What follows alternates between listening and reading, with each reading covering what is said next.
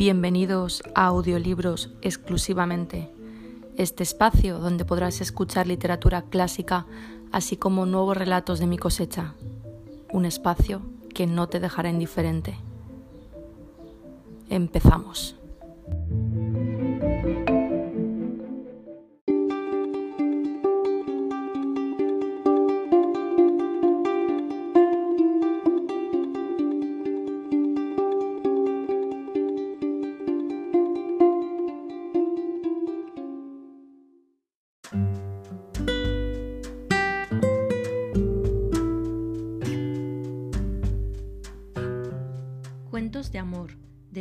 Pardo Bazán. Primer cuento. El amor asesinado.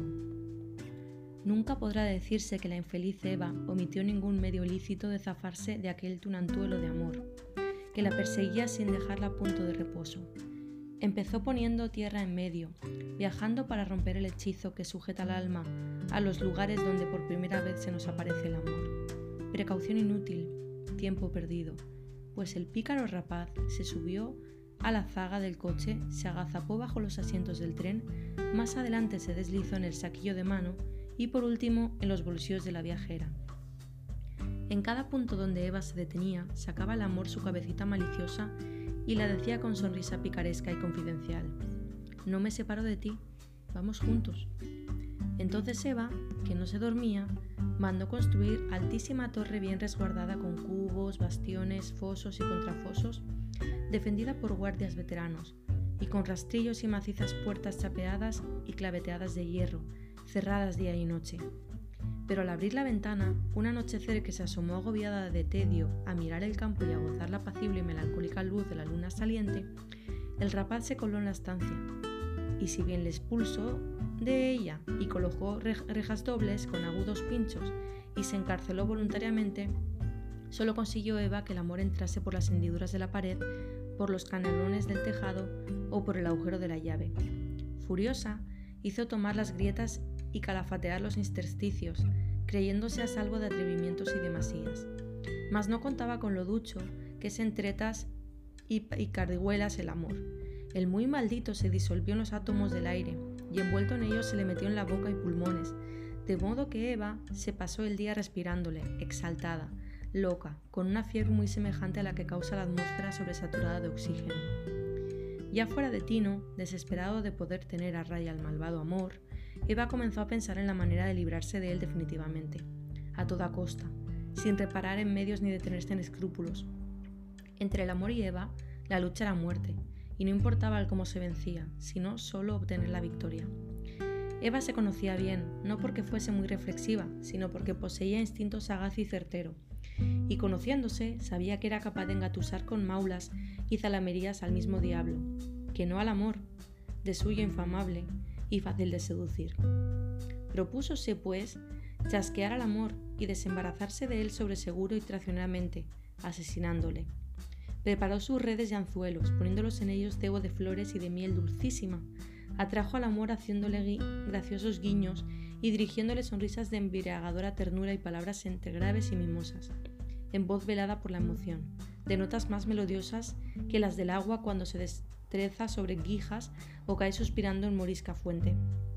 Y el amor acudió volando, alegre, gentil, feliz, aturdido y confiado como niño, impetuoso y engreído como mancebo, plácido y sereno como varón vigoroso. Eva la cogió en su regazo, acaricióle con felina blandura, sirvióle golosinas, le arrulló para que se adormeciese tranquilo, y así que le vio calmarse recostando en su pecho la cabeza, se preparó a estrangularle, apretándole la garganta con rabia y brío.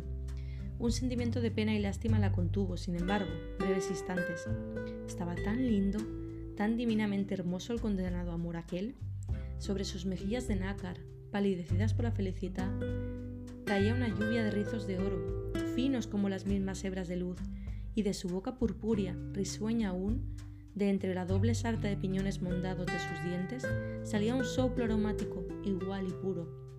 Sus azules pupilas, entreabiertas, húmedas, conservaban la languidez dichosa de los últimos instantes, y plegadas sobre su cuerpo de helénicas proporciones, sus alas color de rosa parecían pétalos arrancados. Eva notó ganas de llorar. No había remedio. Tenía que asesinarle si quería vivir digna, respetada, libre. Y cerrando los ojos por no ver al muchacho, apretó las manos enérgicamente, largo, largo tiempo, horrorizada del estertor que oía, del quejido sordo y lúgubre exhalado por el amor agonizante. Al fin Eva soltó a su víctima y la contempló. El amor ni respiraba ni se rebuía. Estaba muerto, tan muerto como mi abuela. Al punto mismo que se cercioraba de esto, la criminal percibió un dolor terrible, extraño, inexplicable, algo como una ola de sangre que ascendía a su cerebro y como un aro de hierro que oprimía gradualmente su pecho, asfixiándola. Comprendió lo que sucedía. El amor, a quien creía tener en brazos, estaba más adentro, en su mismo corazón, y Eva, al asesinarle, se había suicidado. Segundo cuento. El viajero. Fría, glacial era la noche. El viento silbaba medroso y airado. La lluvia caía tenaz, ya en ráfagas, ya en fuertes chaparrones. Y las dos o tres veces que Marta se había atrevido a acercarse a su ventana por ver si aplacaba la tempestad, la deslumbró la cárdena luz de un relámpago y la horrorizó el rimbombar del trueno, tan encima de su cabeza que parecía echar abajo la casa. Al punto que con más furia se desencadenaban los elementos, oyó Marta distintamente que llamaban a su puerta y percibió un acento plañidero y apremiante que le instaba a abrir. Sin duda que la prudencia aconsejaba a Marta desoírlo, pues en noche tan espantosa, cuando ningún vecino honrado se atreve a echarse a la calle, solo los malhechores y los perdidos libertinos son capaces de arrostrar viento y lluvia en busca de aventuras y presa.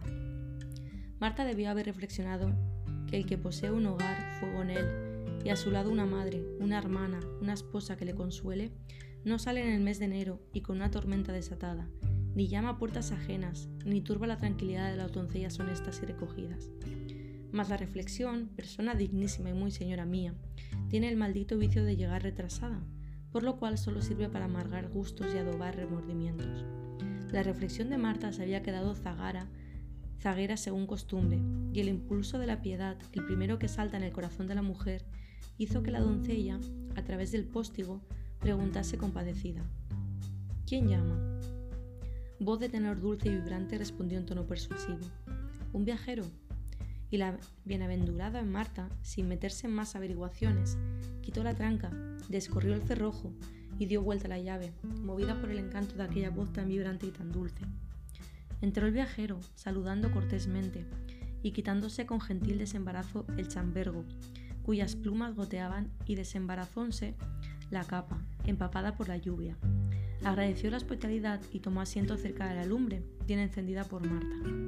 Esta apenas se atrevió a mirarle, porque en aquel punto la consabida tardía reflexión empezaba a hacer de las suyas, y Marta comprendía que dar asilo al primero que llama es ligereza notoria.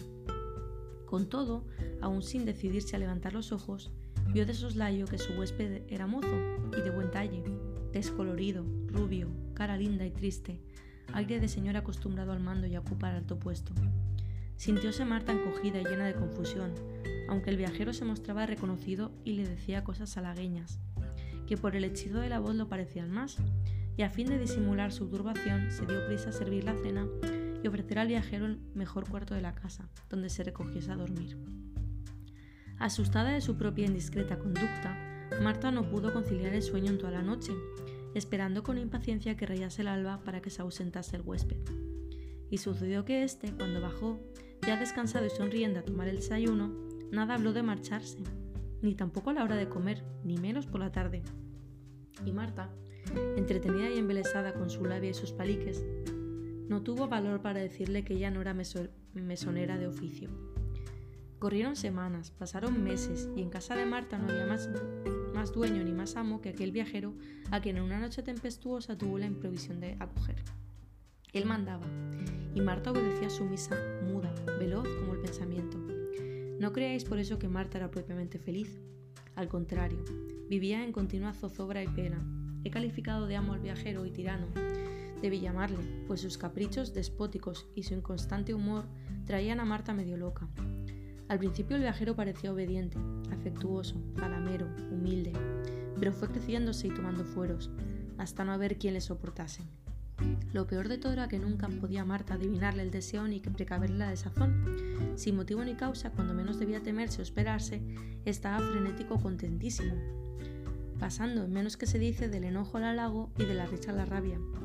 Padecía arrebatos de furor y berrinches injustos e insensatos, que a los dos minutos se convertían en transportes de cariño y en placideces angelicales. Ya se emperraba como un chico, ya se desesperaba como un hombre, ya hartaba a Marta de improperios, ya la prodigaba de los nombres más dulces y las ternezas más rendidas.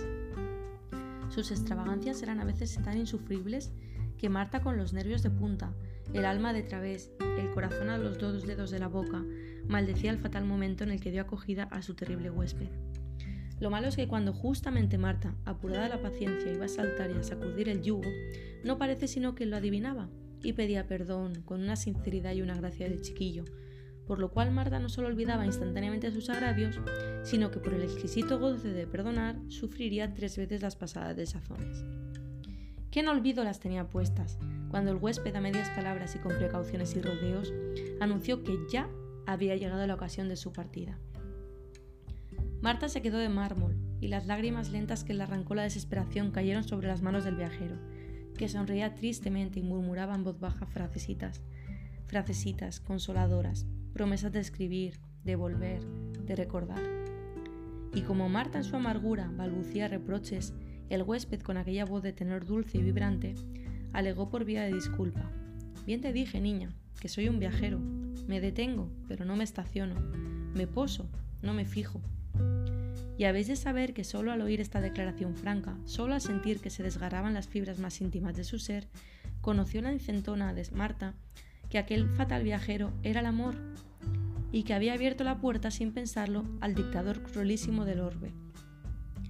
Sin hacer caso del llanto de Marta, para atender a lagrimitas está él, sin cuidarse del rastro de pena inextinguible que dejaba en pos de sí, el amor se fue, embozado en su capa, ladeado el chambergo, cuyas plumas secas ya se rizaban y flotaban al viento bizarramente, en busca de nuevos horizontes, a llamar a otras puertas mejor trancadas y defendidas.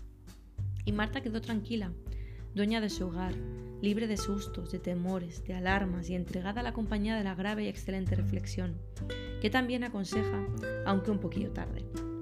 No sabemos lo que habrán platicado, solo tenemos noticias ciertas de que las noches de tempestad furiosa, cuando el viento silba y la lluvia se estrella contra los vidrios, Marta, apoyando la mano sobre su corazón, que la duele a fuerza de latir apresurado, no cesa de prestar oído, por si llama a la puerta al huésped. Hasta aquí la parte 1 de Cuentos de Amor de Emilia Pardo Bazán. Espero que les haya gustado. Un saludo, chao.